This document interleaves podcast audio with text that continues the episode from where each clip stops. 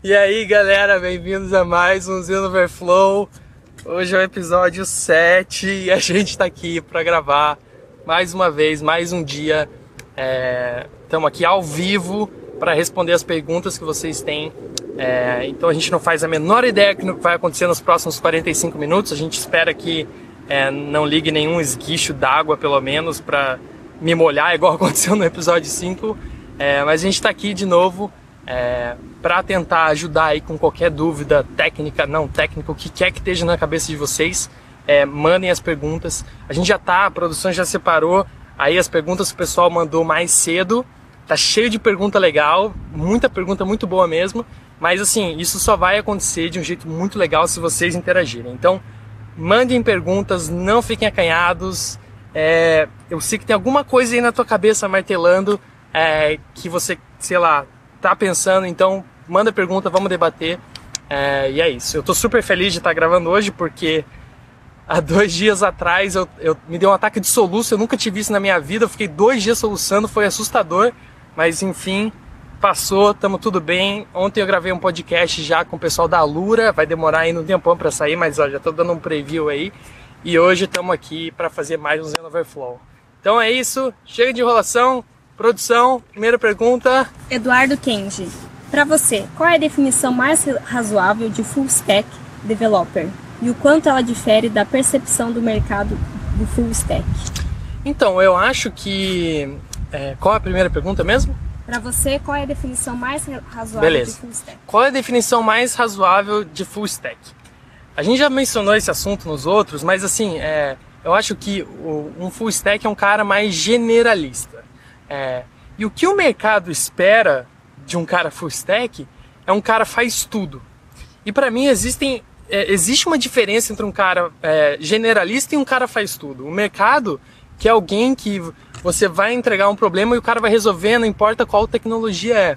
E o full stack não, não é exatamente isso que significa o full stack, entendeu? O full stack é um cara que consegue é, se dar bem tanto no back-end quanto no front-end, mas é, não quer dizer que o cara é um faz tudo, entendeu? Então, eu acho que tem muito, é, eu acho que tem uma percepção errada do mercado para começar, de achar que, bom, ah, eu não preciso de um cara só de front-end e um cara só de back-end, então vou, vou é, preencher uma posição com, é, vou preencher duas posições com um cara só. Então, eu acho que o erro começa aí do mercado. É, esse é um problema das empresas. Mas eu acho que um outro problema também é dos profissionais que causam esse problema, que é aquele profissional que ele é, se coloca num nicho e, e só quer é, ser disposto a fazer aquele pequeno nicho dele. É, então não tem nada de errado em você ser um especialista, mas é, você não ter a proatividade de conseguir é, ir tocar coisa, pedacinhos de outras áreas, eu acho que está aí o problema. Então acho que é um problema é, tanto do mercado quanto dos profissionais, essa diferença de percepção. Beleza. Do Cleison Canto. Zeno, qual é o caminho para se tornar um bom desenvolvedor JavaScript? Às vezes sinto bloqueio na minha evolução pessoal. Tem alguma dica? Então, é... essa pergunta mandaram mais cedo e eu gostei dela pelo seguinte: é... a pergunta é como se tornar um desenvolvedor bom em JavaScript, certo? E essa resposta é a mesma resposta para tudo na vida. Como que você se torna um bom jogador de basquete? Jogando basquete pra caralho. Como você se torna um bom motorista, andando de carro, dirigindo pra caralho? Como que você se torna um bom cozinheiro, uma boa cozinheira? Cozinhando todo santo dia, toda refeição. Como que você se torna um bom, sei lá, qualquer coisa, qualquer coisa é através de esforço e colocar muitas, muitas horas naquilo. Então, é, como que você se torna um desenvolvedor bom em JavaScript? Escrevendo JavaScript todo dia e tentando sempre é, continuar, tipo, é experiência, entendeu? É você botar a mão na massa. Como você torna melhor em qualquer coisa? Botando a mão na massa, não tem segredo. Então, você pode ler quantos livros você quiser, você pode ler quantos blogs você quiser, pode acompanhar quantos podcasts você quiser. Isso não vai te tornar necessariamente um melhor desenvolvedor. O que vai te tornar um bom profissional é mão na massa, não tem segredo. Gabriel Darezo, o que fazer de maneiro com a internet das coisas? Vale a pena estudar hardware hoje em dia? Nossa, tem muita coisa legal que dá para fazer. É, eu acho que o mundo de programação, o mundo de desenvolvimento está abrindo uma porta tão gigantesca para isso é, que quem quiser pular nessa área com certeza vai ter muita oportunidade. É, e o que, que dá para fazer? Pega tudo que tem na tua vida de objeto e que você pode transformar aquele objeto em algo que se conecta com a internet. E olha o tamanho desse poder, entendeu? Então, isso, o limite disso é só a tua criatividade, só a tua imaginação.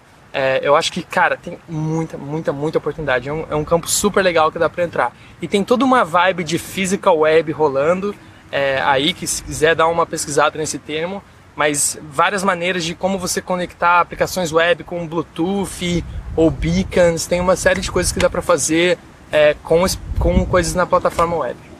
Vitor Soares, conhece Drupal? Já usou em algum projeto? Então, eu já usei Drupal uma vez, é, mas foi na época que eu usava PHP é, e é uma época que já passou para mim, assim, não, não, não tenho usado mais, mas acho super legal. É isso, não, já usei, mas não, não uso mais. Zeno Franca. Xará, me fala, me fala aí, vale a pena investir no Node.js? Estou bem interessado nele e quero saber se o mercado vai ser promissor. Cara, é legal, né? Mais um, um, outro Zeno no mundo perguntando, né? Eu sempre, quando eu era pequeno lá no colégio, eu pensava assim: nossa, eu sou o último da chamada, não deve ter nem mais nenhum Zeno no planeta.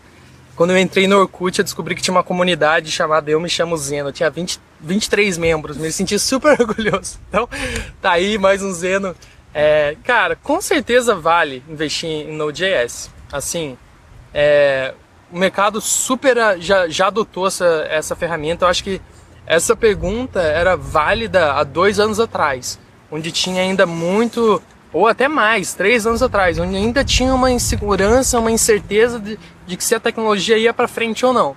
Eu acho que essa resposta está mais do que consolidada, está mais do que respondida. É, e se você ainda não pulou para o Node por algum motivo, é, tem alguma coisa aí, entendeu? Então, sem preguiça, vamos lá, mão na massa. Quero que vocês saiam hoje desse episódio, terminem de assistir, mas eu quero que vocês saiam hoje é, já brincando com o Node, quem ainda nunca brincou. Juliano Padilha, qual pergunta mais cabulosa já fizeram para você em uma entrevista de emprego? Já teve alguma estilo entrevista do Google? Ah, é, a coisa mais normal do mundo é essas perguntas cabulosas e é, geralmente são aquelas que tipo envolvem algoritmos, né? Então já é, pediram para implementar árvore binária de busca, né? Essas coisas assim, esses algoritmos é, e assim é complicado, né? Essas perguntas de algoritmo não tem jeito. E é o que a gente faz também nas entrevistas é, para Lifer, é assim que a gente que a gente faz as entrevistas. É, então, sim, é, é, as mais cabulosas para mim sempre são as de algoritmo, não tem jeito. Quadro branco, você abrir e falar, ah, beleza, é foda. Eu acho que esses problemas são complicados. Luiz Pereira, Zeno, fala do Liferay 7. Diz o que vai melhorar para o desenvolvimento front-end. Show. Então, a empresa que eu trabalho, eles têm um produto chamado Liferay Portal, né? E aí esse produto, ele chegou na versão 7 agora e também tá rolando um, um rebranding dele algumas coisas extras que se chama DXP. Então, é, essa ferramenta tem muita coisa nova assim em termos de UI, em termos de componente. É... Eu nem sei por onde começar, mas tem muita coisa nova é, e várias coisas que só estão entrando agora. Por exemplo, o projeto Cena.js, que o Eduardo apresentou no Brasil JS algum tempo atrás. É, a gente criou já faz um tempo, a gente continua mantendo esse projeto. Ele finalmente está nessa versão estável agora do produto. Então, é, então tem muita coisa legal. Agora está com single page application, enfim. Tem muita coisa legal. Dá uma olhada lá no site da Lifer que tem coisa legal lá. Brendo Maciel, qual era a sua stack quando entrou para o time da Petrobras e para o time da Globo, respectivamente? Você acha que alguém com essa mesma stack teria chance de conseguir uma vaga nessas empresas atualmente? Então, a, as stacks elas não tinham, não tinha nenhum segredo assim. Eu acho que o que acontece com a gente é que a gente às vezes está trabalhando num lugar e a gente vê outros lugares que a gente acha mais foda, né? A gente começa a vislumbrar que em tal lugar, nossa, eles devem fazer coisas extremamente complexas com tecnologias que eu nunca ouvi falar e que deve ser super difícil, que eu tenho, eu tenho que aprender essas cinco keywords para poder entrar naquele lugar. E essa não é a verdade, entendeu? Então, o que, que a Globo está usando? A mesma coisa que você pode estar usando na tua empresa hoje, entendeu? Às vezes, na tua empresa você usa até mais coisas, mais diversas do que numa empresa grande. É, então, assim, dependente do que era e do que é hoje, é, o lance é você tentar correr atrás é, do que está rolando, tentar entender se você conseguir descobrir alguém que já trabalha na empresa que você quer entrar é, e conseguir perguntar, aí, que tipo de tecnologia você usa? Ah, então eu sei que na Globo a galera curte bastante Python. É, eu sei que no Twitter a galera gosta de Scala. Eu sei que é, no GitHub a galera gosta de Ruby. Então, você tentar descobrir é, o que, que rola dentro daquela empresa. Porque se você tiver uma expertise naquele determinado campo, pode ser que te ajude na hora de entrar. É, mas assim, é, é, isso, assim, tentar descobrir, tentar correr atrás, estudar o que o está rolando, mas às vezes as empresas nem, também nem, não estão interessadas no cara que só sabe exatamente aquilo que eles estão procurando. Eles estão interessados em um outro tipo de tecnologia, um outro tipo de experiência que, que essa pessoa está trazendo para a empresa. Então, assim, é, existem milhões de variáveis aí, mas é isso aí. Emerson, quais as, as diferenças de um desenvolvedor sênior, sênior e pleno? Então, é, eu fiquei pensando sobre essa pergunta porque eu tentei entender o que, que ele está querendo dizer, é, tentar entender essa, essa diferença, né? Porque quando a gente pensa em, nesses três níveis, né, são três, né? Júnior, pleno e sênior. Então, se você. A diferença é o pleno, o, o sênior está na frente do pleno, está em cima, né? Na, na hierarquia organizacional. É, mas assim, o que, que significa você ser um cara sênior? O que significa você ser um cara pleno? Isso vai depender da empresa. É, o que eu acho absurdo é gente se auto-intitulando sênior com 21 anos de idade, entendeu? Eu acho isso ridículo e eu vejo isso direto. É, assim, desculpa, mas com 20 e poucos anos de idade você não é sênior em nada. Nem, nem, sei lá, jogar videogame você é sênior com 20 e poucos anos. É, então, é, a diferença tá no nível de experiência naquilo, no, no quanto aquela pessoa quebrou mais a cabeça do que a outra para estar tá ali naquele lugar onde ela tá. Então, para mim, é só uma questão de diferença. Não quer saber que é, o sênior sabe mais do que o, do que o pleno ou do que o júnior. Não, ele só enfrentou mais problemas que os outros. E por ter enfrentado mais problemas, por ter passado por outras situações, ele está naquela posição, entendeu? É, mas, por favor, parem com essa história de se achar sênior com 20 e poucos anos de idade. Juan Santos. Zeno, o que eu deveria levar em consideração na hora de escolher entre um app nativo ou híbrido, tanto software quanto mobile? Você acha que o futuro é manter tudo em uma linguagem? O, o futuro, assim, o, o que, que eu acho, se você puder escolher entre desenvolver um e com o outro, né? Essa pergunta também cai direto aqui, toda hora o pessoal está perguntando. É, e isso depende é, do, do nível de do, do tipo de experiência que você quer entregar. Obviamente, você fazer uma experiência com Swift para iOS, com Java para Android, você com certeza vai ter uma experiência melhor se você desenvolver um aplicativo assim, experiência do usuário, estou falando. A, a, probabilidade de você conseguir construir uma interface que seja mais fácil de utilizar, melhor, mais fluida e tudo mais, vai ser utilizando as linguagens nativas da plataforma que você quer desenvolver. Se você não tem o recurso para, sei lá, o teu time não, né, ninguém sabe Swift e ninguém tem tempo de aprender, o projeto tem que entregar semana que vem. Vocês só sabem, sei lá, JavaScript. Então, vocês vão tentar utilizar alguma coisa híbrida é, para entregar como produto. Então, cara, isso é, eu, eu, o ideal é ter uma só linguagem, certo? É você ter uma linguagem que você aprende e você consegue fazer para todas as plataformas. Se isso vai rolar no futuro ou não, a gente não sabe. E eu, eu não tenho uma aposta assim, porque eu acho que sempre vão ter pessoas criando novas plataformas. E elas sempre vão ser melhores do que é, outras plataformas antigas. Então vai ter sempre coisas novas. Então, se você está querendo fazer algo híbrido porque você aposta que, ah, eu quero só ficar na linguagem web, ok, perfeito, essa é uma aposta boa, excelente. Mas saiba que vai ter limitações pode ser que você não consiga entregar a mesma experiência para o usuário. Mas se você tem um recurso, você pode criar. Então, assim, varia de o quanto você tem de, de recurso, quanto é, qual o deadline do projeto, o que, que você como profissional quer aprender é, e quer entregar. Então, assim, é, vai vai do teu feeling. A minha recomendação é tentar os dois. Brinca um pouco com linguagens nativas da plataforma e brinca com, com, com aplicativos híbridos. Compara os dois. Tenta fazer um aplicativo de to-do list. cria com um, cria com o outro, vê como é que fica. E daí, com isso, você toma uma decisão. Tomar decisão com a sua própria experiência é a melhor coisa que você pode fazer, é infalível. Matheus, Zeno, utiliza alguma arquitetura CSS? Também de novo, pergunta repetida, galera. É, sim, eu já falei sobre isso, eu já usei, é, eu estou usando bem num projeto é, que eu estou trabalhando agora.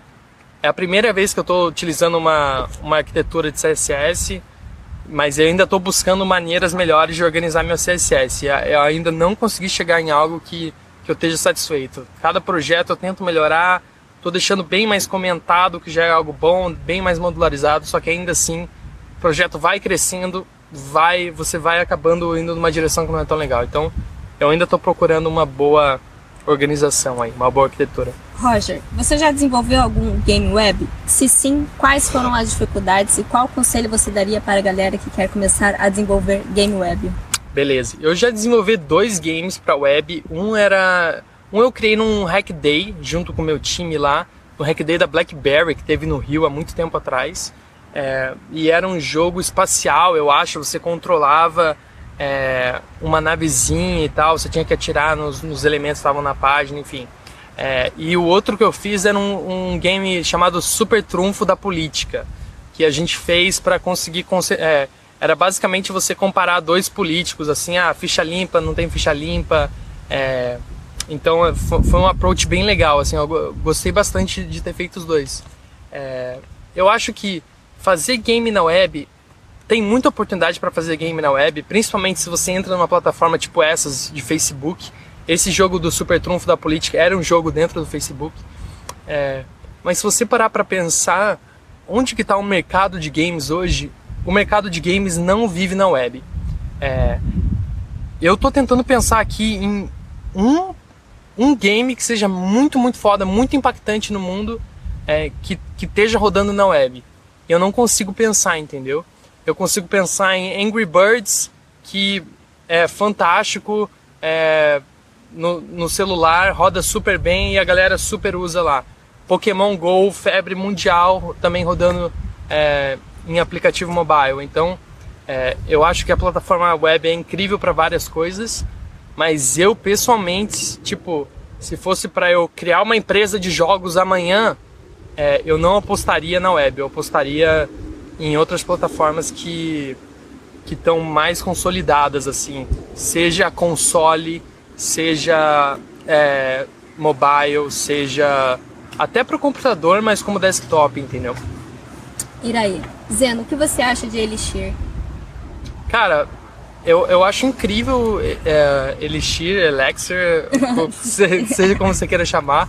Eu não tive oportunidade de brincar ainda, é, mas tudo que eu vi parece ser muito bom.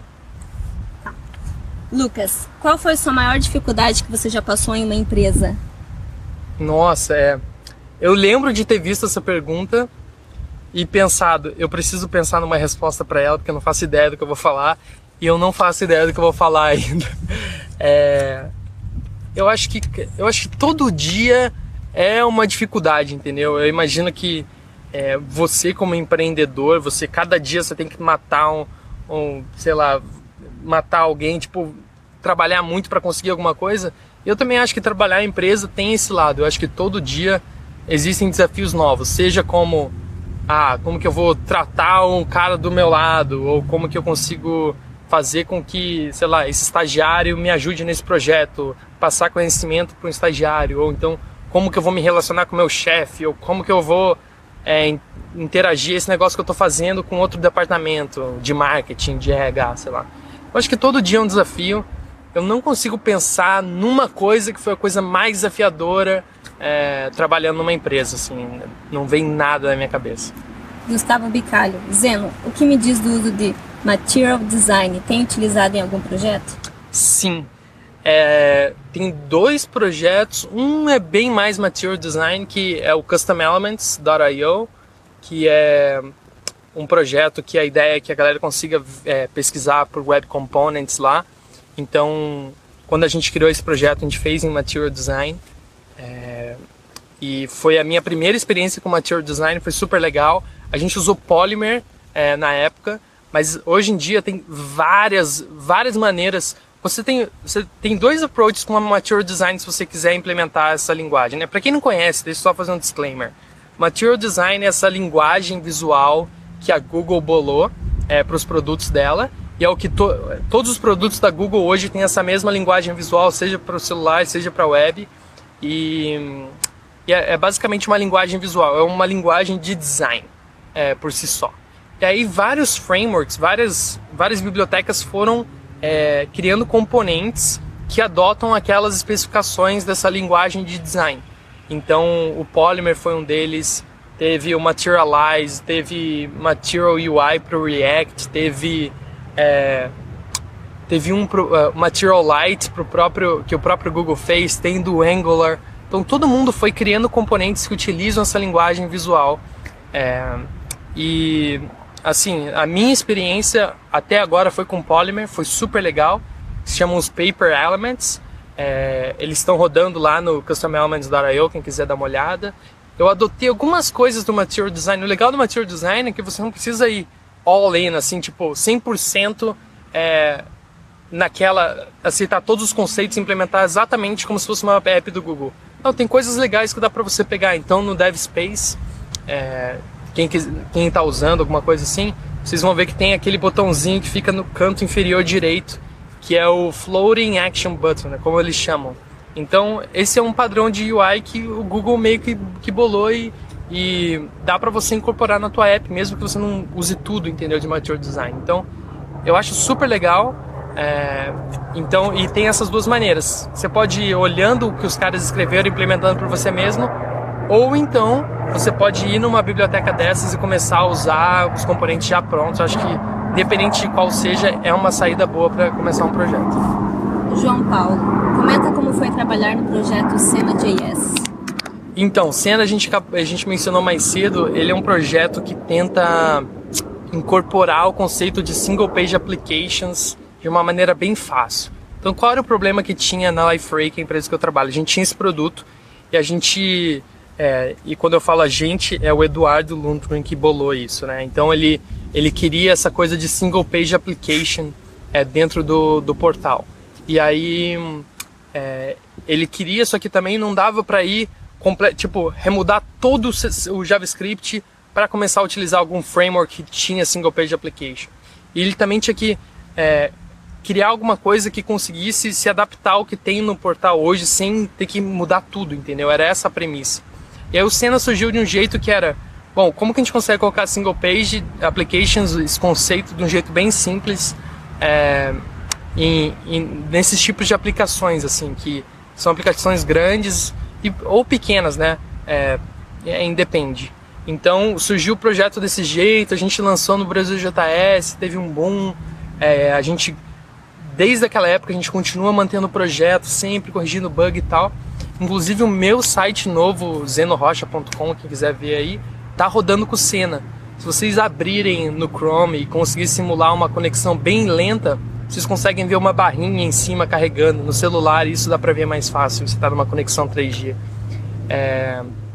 Então o Senna ele, tenta, ele traz esse conceito de single page e é bem legal porque o projeto ele basicamente é, simula o que a web teria que fazer. Então quando você clica num link, qual que é o comportamento normal da web? Você clica num link, a você carrega, vai para um outro HTML que carrega todos os recursos de novo, né? Alguns estão no cache, outros não, mas você carrega tudo de novo. Então a página fica em branco e aí pinta a página toda de novo, carrega tudo e depois pinta a página toda de novo.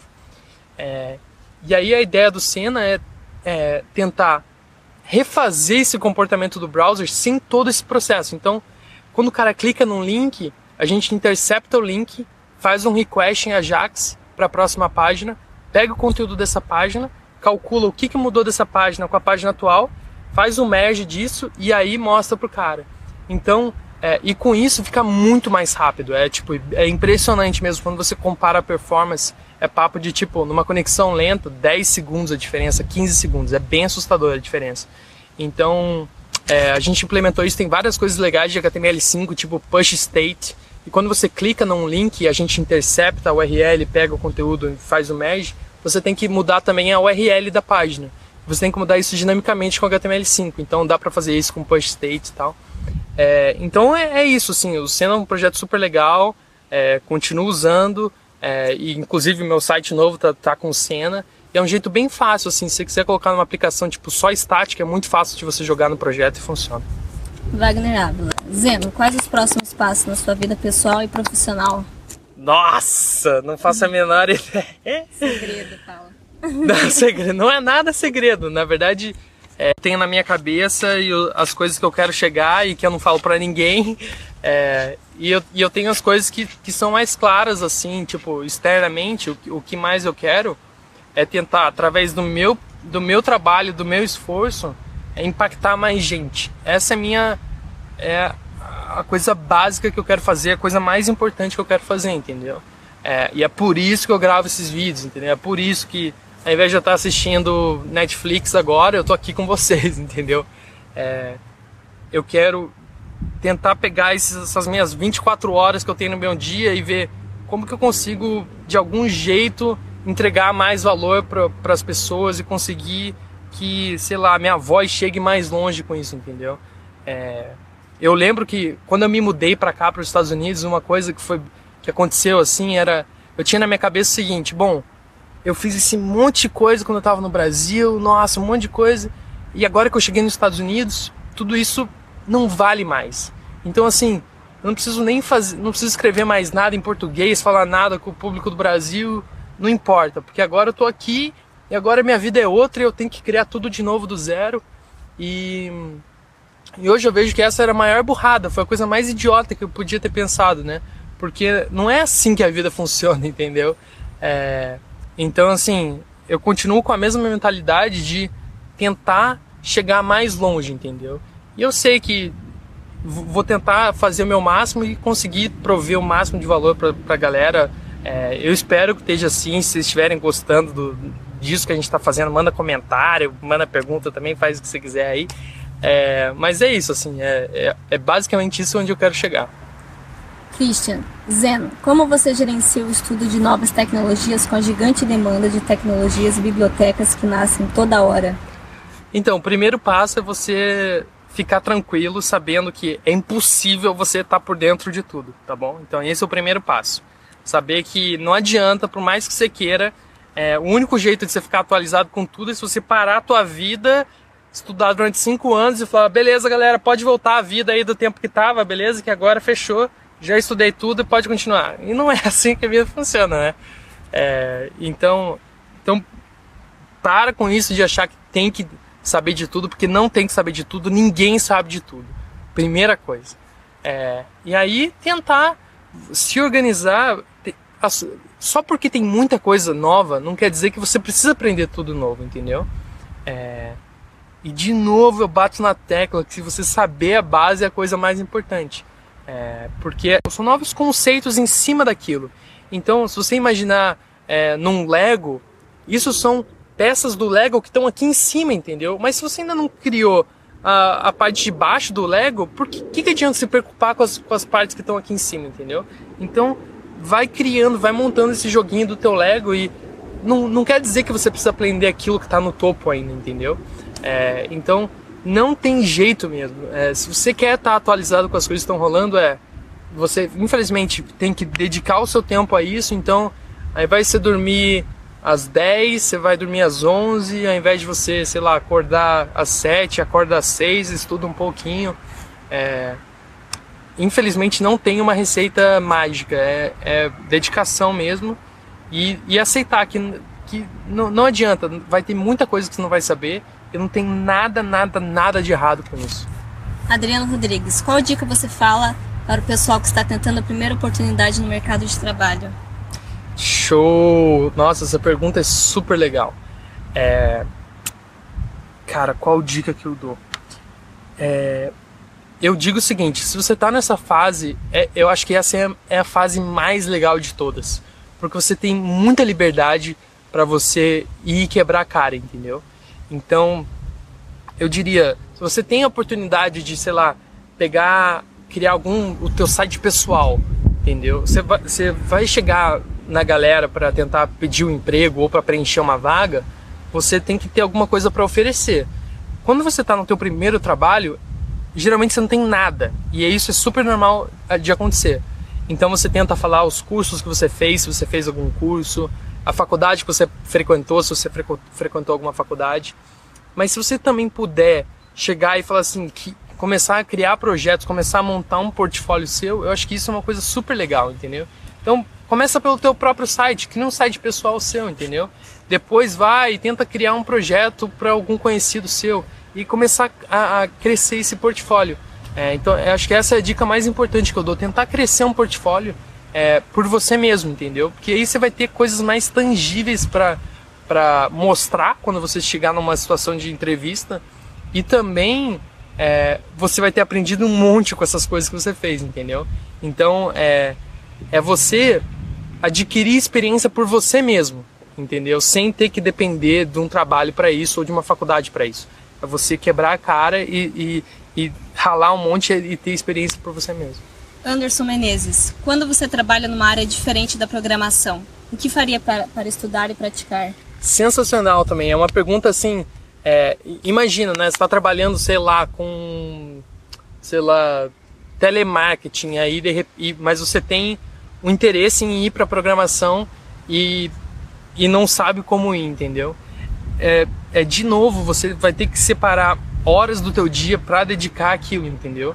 Então, é, se você trabalha das 9 às 7, das 9 às 8, as das 10, alguma hora do teu dia você vai ter que encaixar algum tempo para você estudar. E aí começar a entrevistar, começar a levar não, não, não, não e não na cara, até que vai chegar um dia que alguém vai te dar uma oportunidade. É, na hora de entrevistar, é você não ter medo, primeiro, de mandar o teu currículo, ver como é que é. Então você tem a oportunidade de conhecer a empresa, conhecer o pessoal, fazer entrevista. Não tem nada de errado em ir para uma entrevista e levar um não, entendeu? É, eu acho que a gente tem que ser mais suscetível à falha, entendeu? E você ir para uma entrevista é, e não passar, não quer dizer que você falhou, entendeu? Você aprendeu um monte de coisa naquela entrevista e viu que, bom, eu tenho que aprender X, Y, Z, e aí, e aí você volta para casa, aprende X, Y, Z e depois volta e faz de novo, entendeu? É, você não vai se queimar, não vai ficar assim. No fim, o, o, cara quer que você resolva o problema. A empresa quer que você resolva o problema que a empresa precisa resolver. É, então, se você está em uma outra área, melhor coisa que você tem a fazer é separar horas do teu dia para aprender e começar a entrevistar, entrevistar, entrevistar, para entender como funciona o mercado. E em eventos é super legal para você entender como funciona o mercado. Tem várias coisas que dá para fazer. Ronaldo Maciel, como você lida com a acessibilidade nos seus projetos? Qual a melhor maneira? Então, é... As... o jeito de você lidar com a acessibilidade não mudou muita coisa nos últimos anos, entendeu? Você ainda vai ter que continuar usando o atributo área, ainda vai ter que cuidar com o teu tab index, é, tem, tem esse, é, sei lá, colocar atributo title nos seus links. Tem coisas pequenas que dá para você fazer com acessibilidade é, para criar uma aplicação que é acessível né, é, para os usuários. E uma dica que eu dou que eu acho super legal é, tem uma extensão para o Chrome que você pode é, colocar no Chrome de acessibilidade, e aí eles adicionam uma partezinha nova dentro do DevTools e você consegue testar a acessibilidade de uma página. Então, basicamente, ele vai por varre todo o HTML e verifica se é, tem alguma coisa que poderia ser melhorado, alguma tag que está faltando, algum alt numa imagem, entendeu? É, mas é, eu acho que não tem dica nessa, nessa parte de acessibilidade.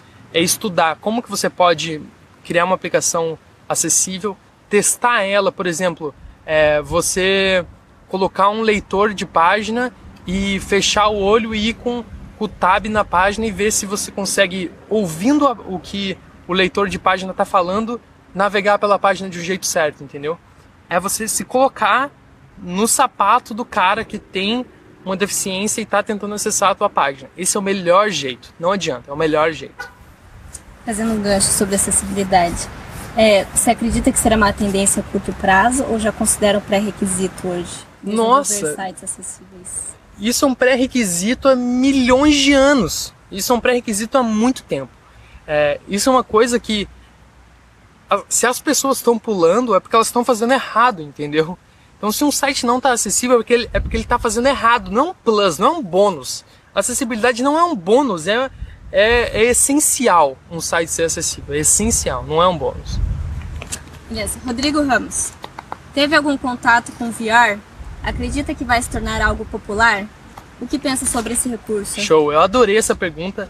É, eu já tive contato com VR algumas vezes, mas a, a, a, a experiência mais impactante que eu tive em toda a minha vida de VR foi no Six Flags, que é um parque de diversões que tem aqui. É, a gente foi lá na, na montanha russa do Six Flags, eu acho que é a primeira montanha russa com VR. E é uma montanha russa comum, normal, só que quando você senta, eles te dão o óculos para você vestir. E aí você tá dentro. É... Eu lembro que eu fiz um monte de Snapchat disso, inclusive, no dia. E você coloca o óculos e, meu, é uma sensação muito, muito bizarra. É, é uma experiência extremamente imersiva, entendeu? você senta e, e nesse exemplo você está dentro de uma nave. E aí você começa a montanha russa sobe né na vida real e você está subindo também um, uma nave.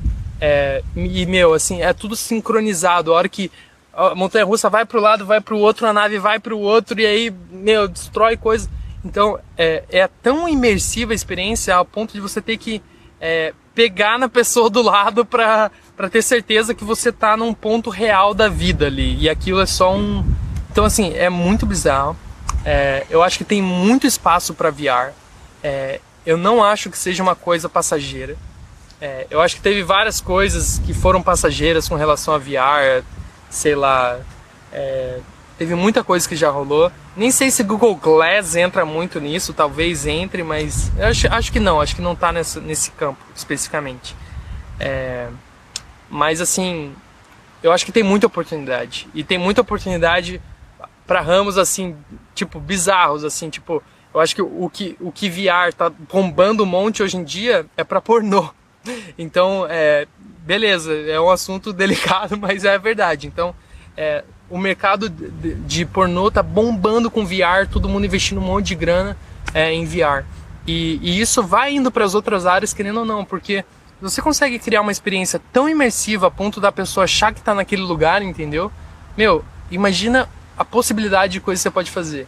É, então, eu não sei como que vai ser o mundo. Talvez daqui a 20 anos, né? Hoje em dia os nossos avós brigam porque a gente está mexendo no celular demais.